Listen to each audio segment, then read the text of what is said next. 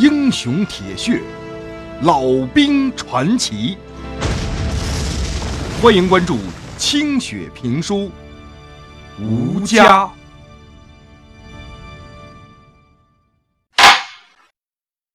在往新战场开拔的路上，连队之间像是赛跑一样较着劲呢。老旦带领的连队两边啊，时常跑过一些腿脚飞快的兄弟部队。他们好像知道老旦这支连队是原来国民党兵组成的，这说话呀就有些不中听。哟呵，衣服挺合身啊，这帽子太大了点吧？哎，你们有没有那么大头啊？真没本事可别装大头啊！哎，你们跑得太慢了，将军哪有你们这德行的？就你们这怂样，吃屎都争不着热的。等你们跑到了，杜聿明的龟儿子早就当我们俘虏了。哎，跑步的时候把你们的裤腰带还有绑腿系紧点啊！别像在那边那么稀松啊！要跑到了，你裤子全掉了，露着黑球，你们咋打仗啊？老旦这支队伍当中的兵，由于半年来疏于训练，又穿了那么些衣裳，背了充足的口粮跟弹药。大伙都累得上气儿不接下气儿，真恨不得像猫一样，俩耳一闭，任人骂得再响，也躺地上眯瞪一会儿。有的战士实在热得受不了了，把上衣扣子干脆全解开了，帽子也摘下来掖在嘎叽窝里头。还有毛病多的，溜到道边拉开裤门就要撒尿。立刻，这些人就受到了王浩指导员的呵斥：“把帽子都戴上，衣服领子都扣起来，你赶紧回来，像什么样子？”你们看看别的连队是怎么做的，解放军战士没有咱们这样的。王浩脚步轻松地跑在队伍的一侧，前后照应着。当他看到连长老旦累得俩腿抽筋儿，就没有再一次提高速度。这帮国民党兵懒散惯了，一时还矫正不过来。这些王浩心里边都清楚，所以呢，他也并不在意别的连队对他们的嘲讽。看着这些战士们，虽然是累得要死要活的，但是仍旧拼命也要跟上的那劲头，他倒还有些宽慰。同志们，大家别着急，我们的任务啊，不需要像别的连队那样迅速到位，但是啊，大伙要跑出咱们解放军的气势来，跑出咱们二连的劲头来。大伙步子都放慢一点，跟着我踩好点啊！一、二、一、一、二。一来，同志们都跟我唱，向前向前向前，我们的队伍像太阳。一二三，唱！战士们经过王浩的这番心理调整，顿时都来了劲儿了，就着自己整齐划一的步子，高声的唱道：“我们的队伍像太阳，脚踏着祖国的大地。”肩负着民族的希望，我们是一支不可战胜。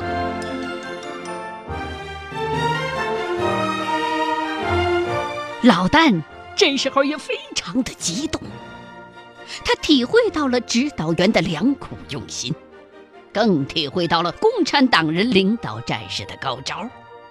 他见到战士们的脸上开始浮现出自信的微笑。不再有低人一头的孙子样，于是自己也索性放开一口河南腔，唱了起来。一路上，在两旁运输装备的老百姓们向他们挥舞着双手，高声的鼓励着这支可爱的队伍。身旁经过的其他的队伍也受到了感染，一起加入了唱歌的行列。行军途中，歌声一路，此起彼伏，从不间断，煞是好听。经过一个文工团的时候，老旦看到几个女子正站在一个土台子上，敲着小锣，打着快板，燕语莺歌一般唱着老旦听不懂的曲儿。虽然都穿着厚厚的棉衣。可是仍旧十分的好看。旁边还站着一位笑嘻嘻的大女子，像是个军官。老旦觉得这女军官怎么这么面熟呢？揉揉满是眼屎的双眼，仔细这么一看，顿时大吃一惊。那双漂亮的眼睛，不是阿凤，是谁呀？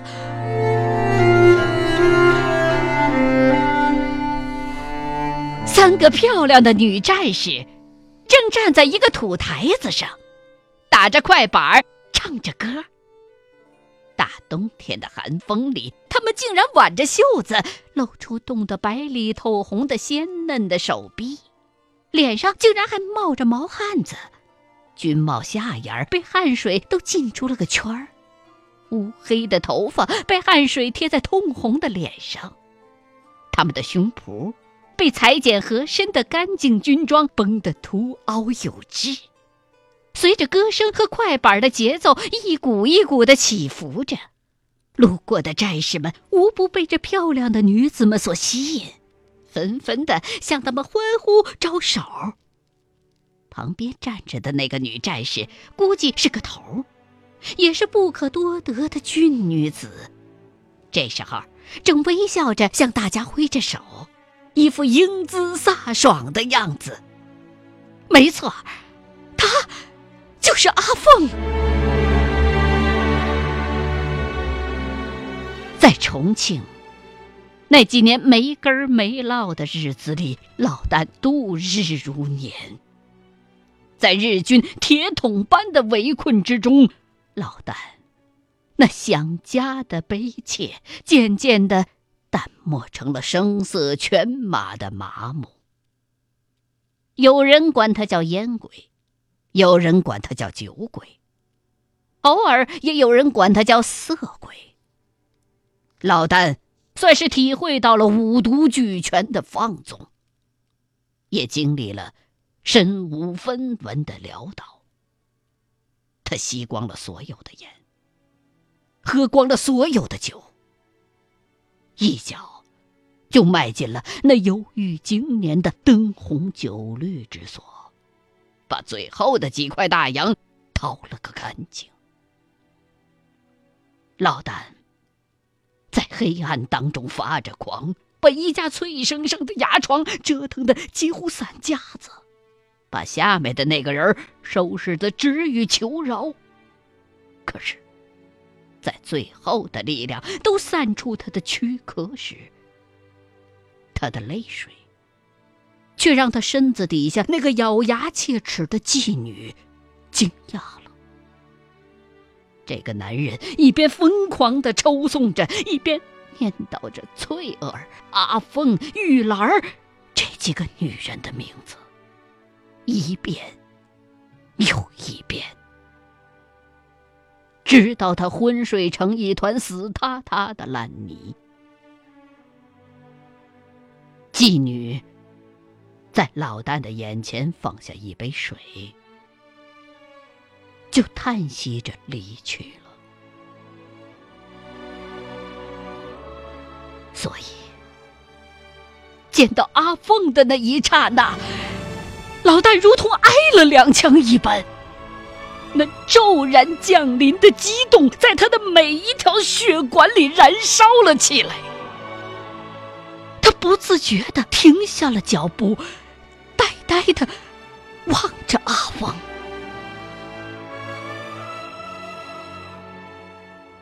阿凤也看见了老丹，可是他却并没有认出下头的这个军官是谁。经过的军人经常有一见到他们就走不动步的。老旦瞪着眼睛，仔细的打量着眼前的阿凤。阿凤竟然没有显老，比起山中的那个腼腆温柔的村妇来，如今的他更多了一份英气。他的身体比以前更丰满了一些，脸庞红润，眼波清澈，嘴角的酒窝若隐若现，老旦觉得浑身的血液骤然加速，心头狂跳，四肢僵硬。连队已经跑向了前方，他竟然浑然不知。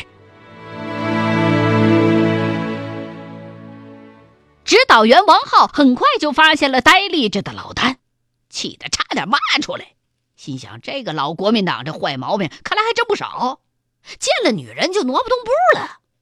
这可是在行军呢，你一连之长竟然扔下部队不管，自顾自的在这块盯着女人瞅，这像什么话呀？所以王浩回过身来，就冲着老旦大喊了一声：“老旦连长，赶紧归队，任务要紧！”老旦被王浩的一声大吼震得浑身一颤。只见战士们都诧异的看着他，王浩正站在那边对自己怒目而视。把气儿喘得像牛一样，哎呦！这才意识到自己刚才失态了，一时之间慌得乱了方寸，撒开腿脚，赶紧跟过来了。老旦站在上头的阿凤也吓了一跳，他循声望过去，发现。下面这个正呆呆的望着自己出神的军官，竟然就是斗方山下那个可爱、可憎、憨头憨脑的老旦。不同的是，他的额头上又多了几道伤疤，但是看上去比十年前英武了许多。身形还挺拔了一些，在两个人瞬间的目光交错里，阿凤分明感受到了这个与他曾经一夜缠绵的男人眼中传递过来的热望。可是这个人竟然马上就跑了，就像当年逃离自己的草屋一样。他望着老旦远去的背影，心乱如麻，怔在了那里，想喊他，却又觉得不合适，只目送着那个背影在烟尘当中渐渐的远去。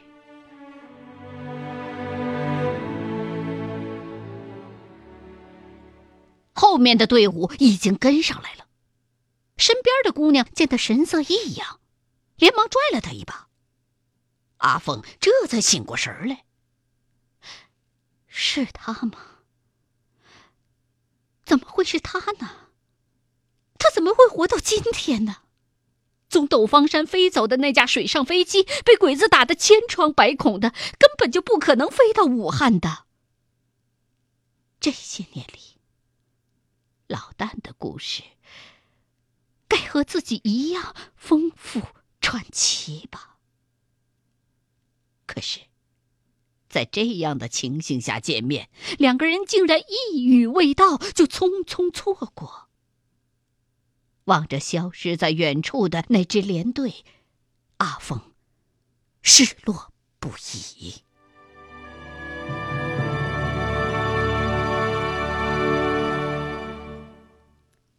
老旦的脸臊得通红，夹着个腰跑回到连队里来。一看，战士们的眼神儿还算友善，有的还咧着大嘴冲他乐呢。老旦心里边这才平静了一些。连指导员王浩慢慢的跑到了他的身边，神情严肃的低声跟他说：“要注意指挥员的干部形象，咱们部队。”对这个要求很严的，当心点别犯不必要的错误。老旦红着脸点头认错了。王浩这话里边轻中有重。老旦可知道解放军部队里边政治工作人员的权威性，他更知道解放军对男女作风问题监管的力度。那不有一个人吗？啊，六营的副营长。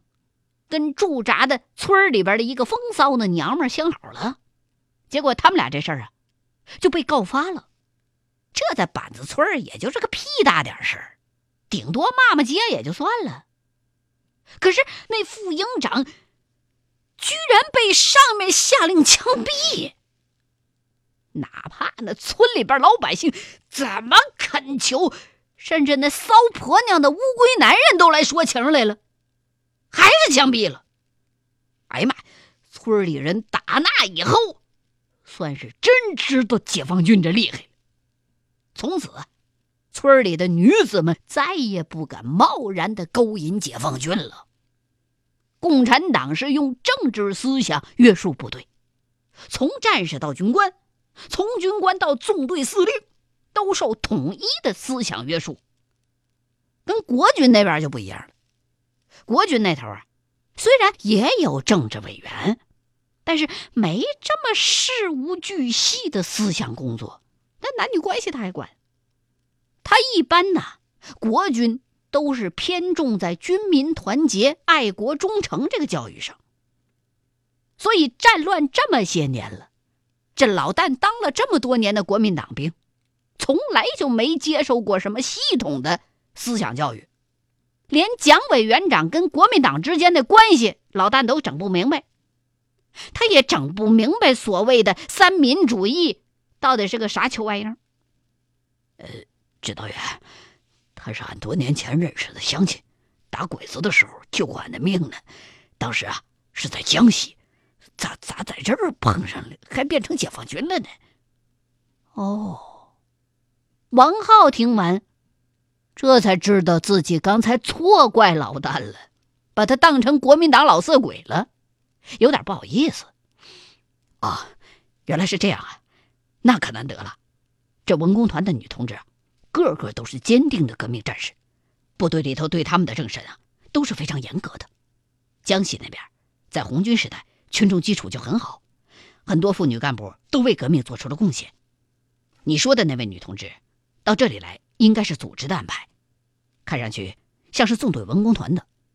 等战役结束了，我去帮你打听，怎么样？呃呃，不用不用，指导员，你这事儿啊够忙活的了，这小事儿你就别费心了。大伙儿都在干革命，哪有功夫往一块儿凑啊？只要知道他没死，还成了文工团的同志，俺这心里头啊就高兴。等中国解放了，俺再去找他，日子多着呢。战士们都在旁边跑，离得近的那两个听到了连长和指导员之间的对话，其中一个战士就傻呵呵的问：“连长，那不会是你以前相好吧？”啊，长得真漂亮，难怪你跟丢了魂似的！不要胡说啊！什么相好不相好的，在革命队伍里只有同志，夫妻之间都是革命同志。连长是穷苦人家出身，有家有室有娃有地，哪来的相好的？再乱说的话，罚你背锅！保持队形，继续前进。王浩立刻板起了脸。老旦刚张嘴想说点什么，又悻悻的咽了回去。人家王浩，这说谁呢？按照团政委的说法，人这王浩是根红苗正的劳苦大众，在延安当过作战处的文书，听说还见过毛主席。如今呢，二十出头就当上连指导员了，这在纵队里边都不多见。给战士们上政治课的时候。王浩曾经给大伙讲过自个儿的经历。他的父母啊，都是冀中平原的农民。鬼子来之前呢，勉强靠租种乡中富户人家的几亩地过活。兄弟姊妹几个呀，谁都吃不饱，一家人经常得出去要饭去。结果呀，中间连着两年大旱，庄稼只能有两成的收成。他一个姐姐，一个弟弟。就这么饿死了。由于欠了人家的租子，那富户就把这地呀给收回去了。国民政府赈灾的那粮食，就跟旱天毛毛雨似的，没多少落到农村来，而且只来了两三回这赈灾的粮食，然后鬼子就来了，就没人过来发粮食了。王浩的父母没法子了，只好带着剩下的四个孩子背井离乡。和几万名境况相同的老百姓汇聚到一块儿，浩浩荡荡的去县城里头要饭去。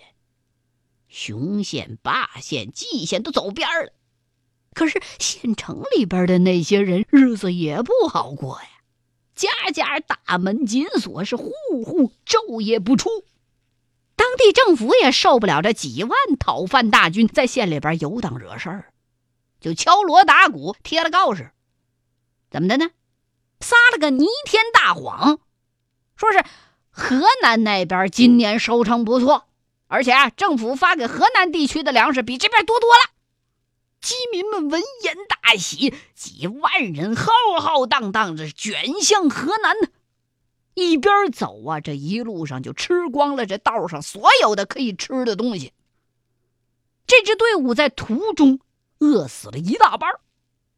剩下的这些人马上就要到河南了，结果呀，谁也没想到迎面碰上从河南出来的讨饭的队伍，这才知道，豫中、豫东那边早就饥殍遍野呀，哪儿来的赈灾粮食啊？这几万人齐到一块，哭天天不应，是叫地地不灵。彻底的陷入了绝望，而这时候，瘟疫也开始在这讨饭大军当中四处蔓延，又夺去了很多人的性命。这其中，就包括王浩的另一个妹妹。